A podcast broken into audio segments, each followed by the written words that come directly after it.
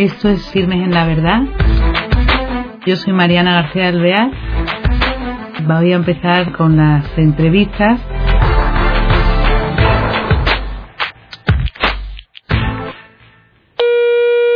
Hola queridos oyentes de Firmes en la Verdad. Esta tarde tenemos al otro lado del hilo telefónico una persona mm, pues que viaja, que en sus viajes se ha enriquecido mucho espiritualmente, es una persona joven y él, bueno, se define a sí mismo como un contador de cuentos, ¿no? Contador de historias, más bien, de historias que han pasado. Y es eh, una suerte tenerlo con nosotros porque hoy en día se vive con poco tiempo. Jesús, es Jesús García y hablamos con nuestro invitado. Jesús, buenas tardes, ¿qué tal? Hola, buenas tardes, pues fenomenal. Oye, bienvenido con nosotros. Vamos a ver, me encanta tu blog, ¿eh? te tengo que decir, porque es, eh, me encanta cómo te presentas y que el lenguaje más dinámico, qué atractivo y positivo.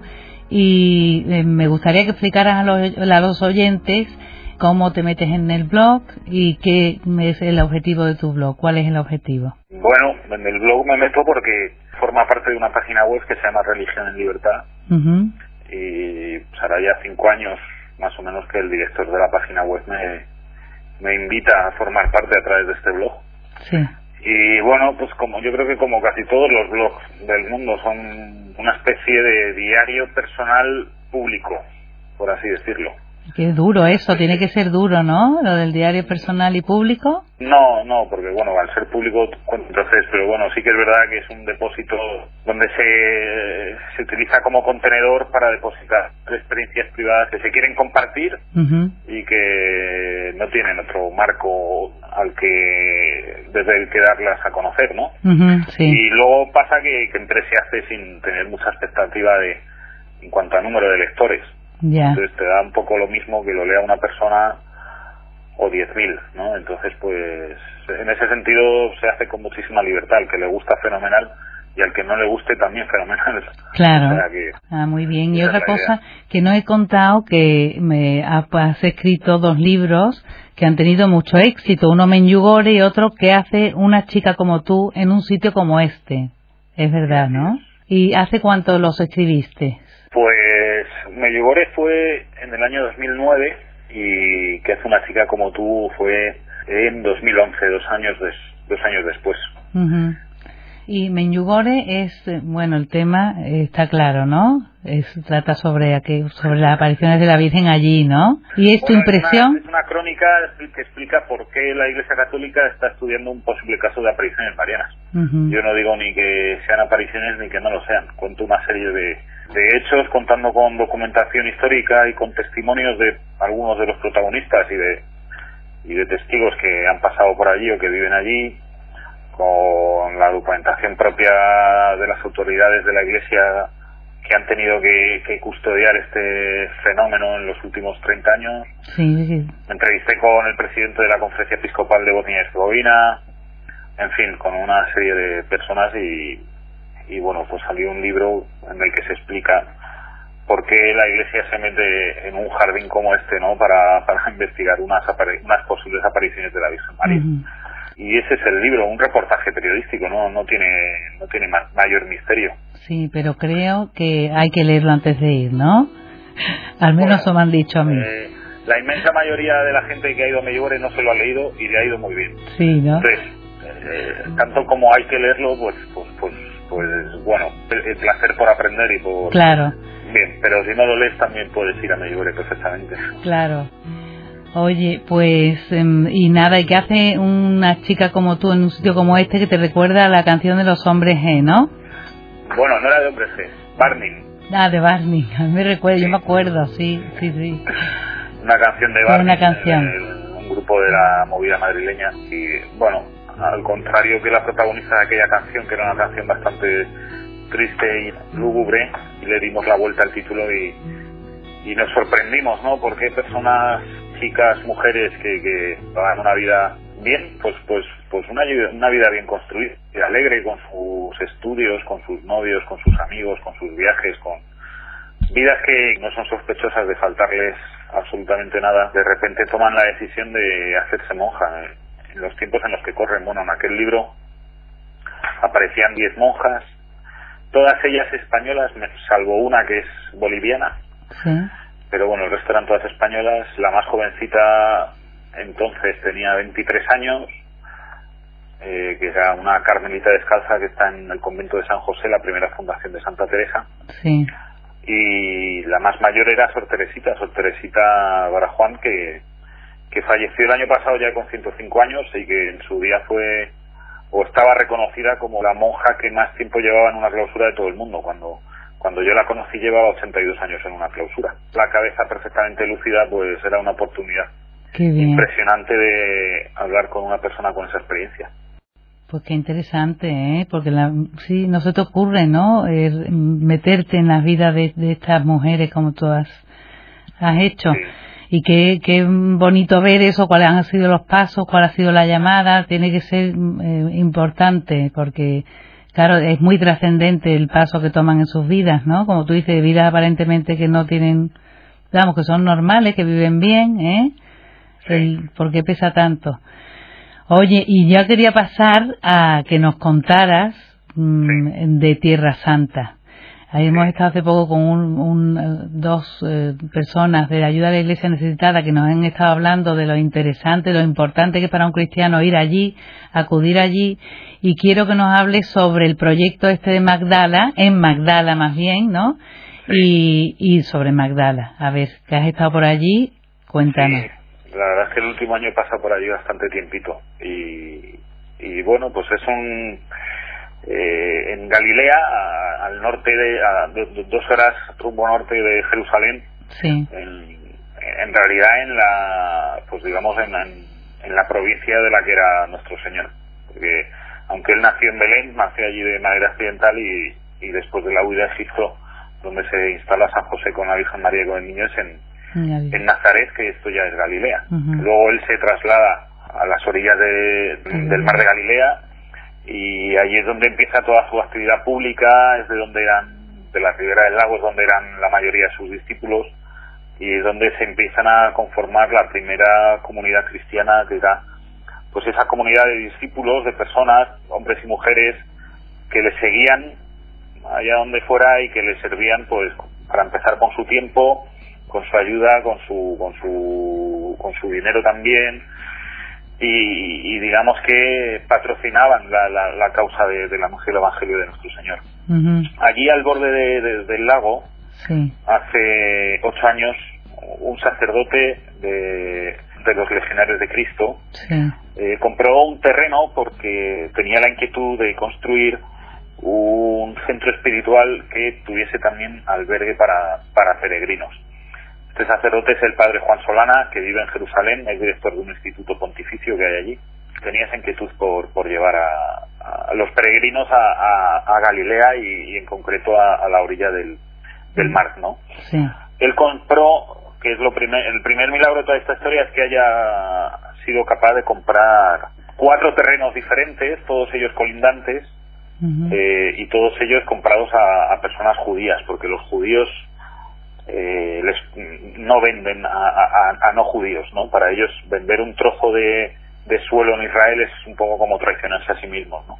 Pero bueno, se dieron las circunstancias más o menos de una manera directa o indirecta para que esos terrenos acabasen en manos del padre Juan. Una vez que tiene él los terrenos y empieza a recaudar para construir una iglesia y un hotel para los peregrinos, allí sucede una cosa. Por ley en Israel, cada vez que vas a hacer una construcción hay una entidad que es eh, la Autoridad de Antigüedades de Israel que tiene que hacer una inspección técnica para ver si hay restos arqueológicos, que en todo Israel hay restos arqueológicos por todas partes.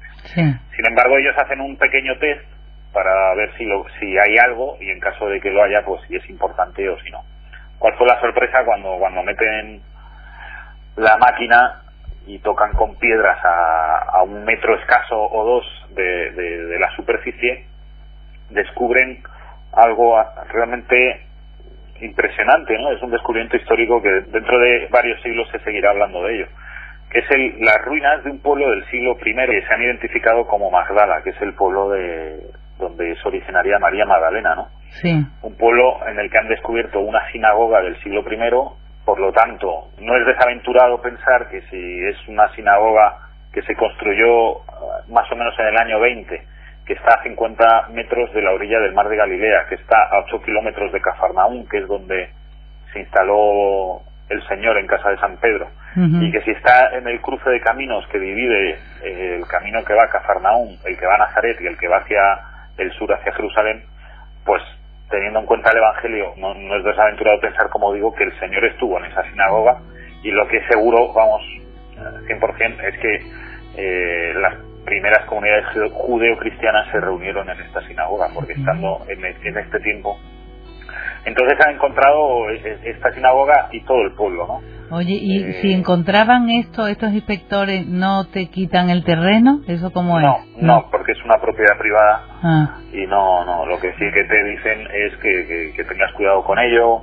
incluso es posible que te ayuden, porque Israel pues valora mucho los restos arqueológicos y su historia, ¿no? Desde luego. Una, sinagoga es un descubrimiento que no... Hombre nos importa solo a los cristianos, también les importa mucho a ellos. Claro, que quiero hacer caer a nuestros oyentes que es esto es muy impactante, porque claro, cuando vas a Jerusalén, pues sí, Jesús habrá estado por aquí, esto, debajo de esto habría, pero no hay nada tan reciente y tan auténtico, ¿no? Sin pisar, sin... sin... La verdad es que, eh, hablando con el arqueólogo de la excavación, él me, me, hizo ver esta, esta realidad que estás diciendo tú. Lo que él me ha dicho más o menos es que el cerco histórico sobre nuestro Señor se ha estrechado en 300 años. Claro, claro. ¿Por qué? Porque, porque por ejemplo, en Cafarnaúm se han descubierto todo el pueblo, se han descubierto los restos de una sinagoga, eh, los restos de la casa de San Pedro, sí y pero son restos todos ellos del, del periodo bizantino, es decir, que Posteriores. en el siglo IV se construyeron cosas sobre las ruinas del siglo I que conoció nuestro Señor. Aquí no, este pueblo quedó abandonado en el año 68, quedó cubierto por, por sedimento natural y así es como se ha encontrado. Joder, estas son las calles, estas son las piedras y estos son los lugares de los tiempos de nuestro Señor. Eso es no es una remodelación, no es una adaptación posterior. Entonces, resumiendo una frase, este arqueólogo jefe, por cierto musulmán, él me decía, antes estábamos a 300 años arqueológicos de Jesucristo y ahora hemos llegado hasta Jesucristo.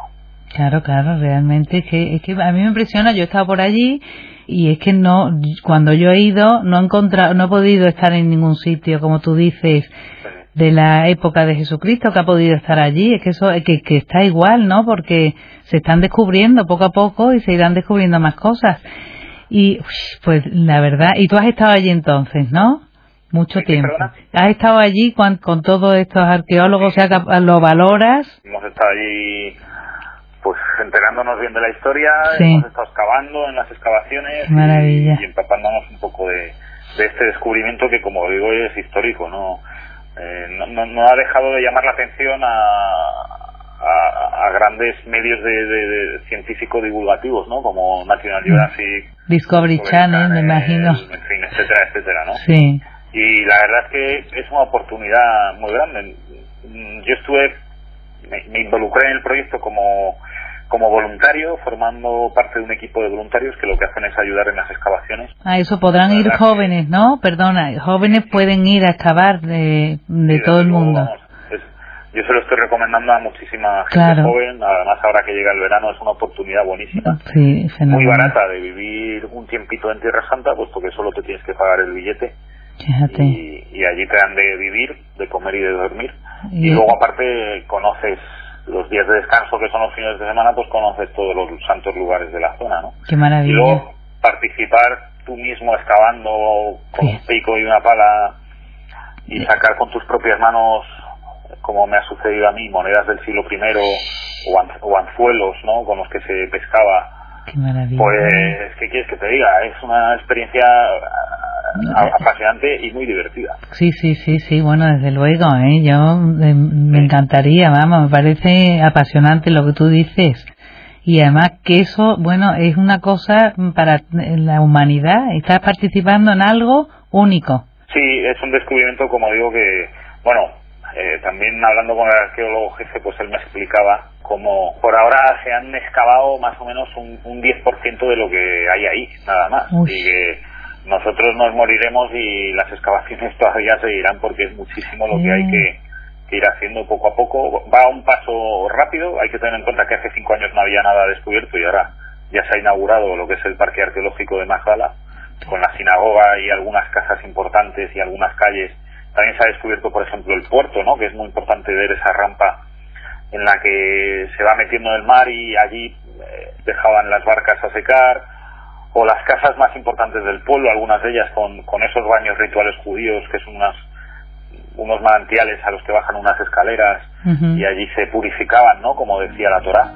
O, o, el mercado de Magdala, una, un enlosado de piedra, una plaza con, con indicios de tener aportalamientos y, bueno, un sinfín de, de, cosas realmente, como te digo, asombrosas y que incluso para el profano en arqueología como soy yo, pues le acaban atrapando. Claro, claro, no me extraña. Pues yo cuando fui allí, fíjate, conocí al padre Solana y porque yo vivía en Notre Dame y nos contó este proyecto que tenía, que era, bueno, enorme y que tú decías, bueno, este hombre cómo va a hacer esto, pero si eso, si eso tiene que ser carísimo, eso tiene que ser, era como imposible. Y él tenía una fe y bueno, una seguridad diciendo, pues a ver lo que hago, ¿no? Y, y tú qué has visto, porque en cambio tú lo has visto, este proyecto lleva a la, realidad. La, la, realidad es que la historia de todo el proyecto en realidad es la historia de un empeño de Dios que a través de uno de sus instrumentos, que es este hombre, el Padre Solá, nos bendice providencialmente con, con este descubrimiento de una manera a todas luces imposible, por dos razones. Este proyecto se ha, se ha sufragado a través de donativos, donativos privados, no tiene ninguna subvención de ninguna institución pública, ni, ni científica, ni arqueológica, ni turística, ni de ningún tipo, ni de allí de Israel, ni de ninguna otra parte. Han sido todos donativos públicos que se han recogido en plena crisis mundial y no y no ha costado poco, quiero decir que, que, no era reunir un, un, puñado de euros, no, aquí hacían falta millones.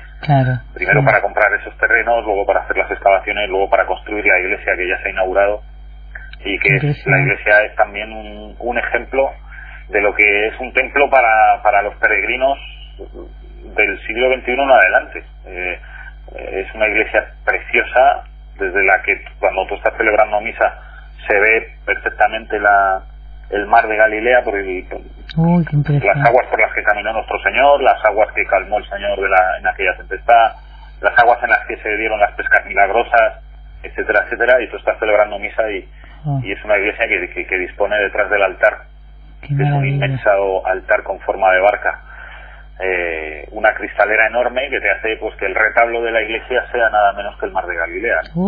y la iglesia está en marcha, eh, ya está, todos los días allí ya se están celebrando Eucaristías con grupos de peregrinos que ya están llegando, bueno, pues, pues, pues a prisa por tener ese lugar en el que hacer un alto en el camino, pararse un poquito a meditar, a leer la palabra, a leer tantos y tantos episodios que en el Evangelio hay de la vida pública de nuestro Señor que se dan en ese marco en concreto, lo cual no deja de ser una manera de ponerle luz, color, imagen y contexto a las historias que tantísimas veces hemos leído en el Evangelio.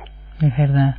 Sí, que eso, eso eh, te, marca mucho para la vida, ¿verdad? Cuando vuelves a, a tu sitio habitual, a tu, a tu país, porque va gente de todo el mundo, lo rememoras, lo tienes muy presente porque te impacta. Es que no cabe duda que, el, que sí, que es el mar, como tú dices, donde estuvo Jesús, donde pecó Jesús, donde vivió, y todo el paisaje, todas esas vivencias, te, te, al leer el Evangelio, al al volver aquí te impresiona, ¿verdad? vamos, la llevas contigo. Sí, sí, desde mm. luego es uno de los lugares que no te deja indiferente, obviamente. Oye, y tiene también como una parte el centro Magdala, este Magdala, ¿cómo le llaman? Magdala Center, ¿no? O algo así. Sí, sí. Tiene como también eh, parte ecuménica, no solamente van católicos, ¿no? Sino que es muy abierto. Como, te dije antes, al, al ser los orígenes de un pueblo judío y haber encontrado una sinagoga, sí del siglo I ha despertado también el interés de, de los judíos de, de, allí, de Israel, ¿no? Entonces, eh, y luego aparte también, eh, el padre Juan siempre tiene muy clara una cosa, ¿no? Y es que eh, el único lugar del mundo que compartimos todos los cristianos, seamos de una confesión u otra, sí. seamos católicos, protestantes o ortodoxos o, o lo que sea, único lugar del mundo que tenemos en común es Tierra Santa, ¿no? donde, donde se dieron los acontecimientos que han marcado nuestra vida. Como te digo, pertenecemos a una iglesia o profesemos un, un credo u otro. Y y él eso lo tuvo muy claro, ¿no? También han apoyado con dinero donativos muchas personas no católicas, cristianos no católicos. Y entonces, aprovechando esa eh, esta percha que nos da para colgar la oportunidad del ecumenismo y del diálogo interreligioso, él ha creado allí también un centro, un lugar, un habitáculo que es una reproducción de una sinagoga judía del siglo I, en el que todas las personas que no son católicas, pero que quieren peregrinar a Tierra Santa y quieren conocer los orígenes de Magdala, pues pueden rezar, ¿no? Y, es un lugar que además han respetado el suelo original, como, como te he contado antes, han aprovechado parte de, ese enlosado de piedra que era la plaza del mercado. Entonces, la construcción ha respetado este suelo y cuando tú entras a rezar en esta eh, copia de sinagoga, el suelo es el original del mercado de Magdala. Uy, uy, uy, eso atraerá muchísima gente de, como, de otras creencias, da igual. Y la maravilla entonces es que el del católico, que ellos son los que están ahí en el centro, ¿no? Porque esto lo llevan los legionarios, pueden acoger y hospedar y ser, pues eso, cuidar, vamos, tener caridad con cualquiera, ¿no? Desde luego era uno de, de los puntos no negociables del proyecto, es que era, iba a ser este centro de Magdala un lugar de encuentro, un lugar de comunión, un lugar de diálogo y de poner sobre la mesa las cosas en común y no las diferencias que, que, son mucho más importantes las cosas en común que tenemos con otros cristianos que, las diferencias. Solo el hecho de reconocer y de aceptar y de asumir y de tener por cierta la encarnación de Dios en la persona de Jesucristo, de tenerle a Él como Dios, de sabernos redimidos por su muerte y, de estar llamados a la vida eterna después de su resurrección, todo eso lo compartimos todas las confesiones cristianas. Luego vienen diferencias teológicas a la hora de interpretar la doctrina o la palabra, o sobre quién es la cabeza de la iglesia, etcétera, etcétera. Pero la raíz, que es lo más importante de todo, eh, es la misma. Muchas veces parece que nos empeñamos en poner los acentos en las diferencias cuando lo más importante es que, que, el Padre nuestro que nos enseñó Jesucristo lo rezamos todos juntos de la misma manera. Pero este lugar, sin ninguna duda, es un punto de encuentro, de diálogo, de crecimiento, de hermandad y de poner en común eh, las cosas importantes que tenemos que son que son las que Muchas, Sí, oye Jesús, nos da pena porque ya nos quedan pocos minutos. Se nos ha pasado volando porque lo hemos pasado estupendamente Magdala contigo con todo lo que nos has contado porque es de mucha trascendencia. Entonces, eh, me imagino que lo que animas a la gente, a los cristianos de Occidente, que vayan allí, ¿no? Que además hace mucha falta de apoyar a los cristianos de allá, ¿no? Sin ninguna duda. Yo desde hace años, te voy a contar una cosa, yo en los eh, eh, en los últimos ocho años he podido visitar ocho países musulmanes. En todos ellos, siempre que he estado en algún aeropuerto, que han sido varias veces, veía numerosísimos grupos de musulmanes que iban en peregrinación a la Meca. Como sabes, los musulmanes tienen un precepto que es peregrinar al menos una vez en la vida a la Meca. Y, y a mí se me generó una pregunta que era, ¿por qué los cristianos a lo mejor no como precepto, ¿no? No, no como obligación, pero ¿por qué no teníamos esa inquietud, ese interés, ese poner un acento fuerte en, conocer Tierra Santa, en hacer al menos una vez en la vida esa peregrinación a los orígenes de nuestra fe, al lugar en el que acontecieron eh, esos hechos que han marcado dos mil años después nuestra vida, ¿no? y desde luego yo animo a promover por parte de todas las instituciones, de todos los movimientos, de todas las diócesis, parroquias, grupos y familias y jefes de familia, cabezas de familia, padres de familia, el ahorrar, si es necesario, durante dos o tres años para llevar a toda la familia a Tierra Santa en un viaje que sería para esa familia, para esa casa, para ese grupo histórico, que sería inolvidable que, y que no tendría parangón con ningún otro viaje que a lo mejor hay que renunciar, ¿no? Es verdad. Oye, Jesús, pues no, con eso nos quedamos. Muchas gracias por compartir tu tiempo con nosotros, ¿eh? Gracias a, vosotros porque me hace mucha ilusión. Eh, pues me alegro. Hasta otro día. Un abrazo. Un abrazo. Adiós. Pues queridos oyentes, tenemos que ir a Tierra Santa. Tenemos que ir a Jerusalén y Magdala merece la pena. Pues agradecemos a todos los cristianos que están allí y bueno, nos animamos para ahorrar y eh, ir en familia, en cualquier grupo en peregrinación a Tierra Santa, que merece la pena. Hasta el próximo día. Gracias.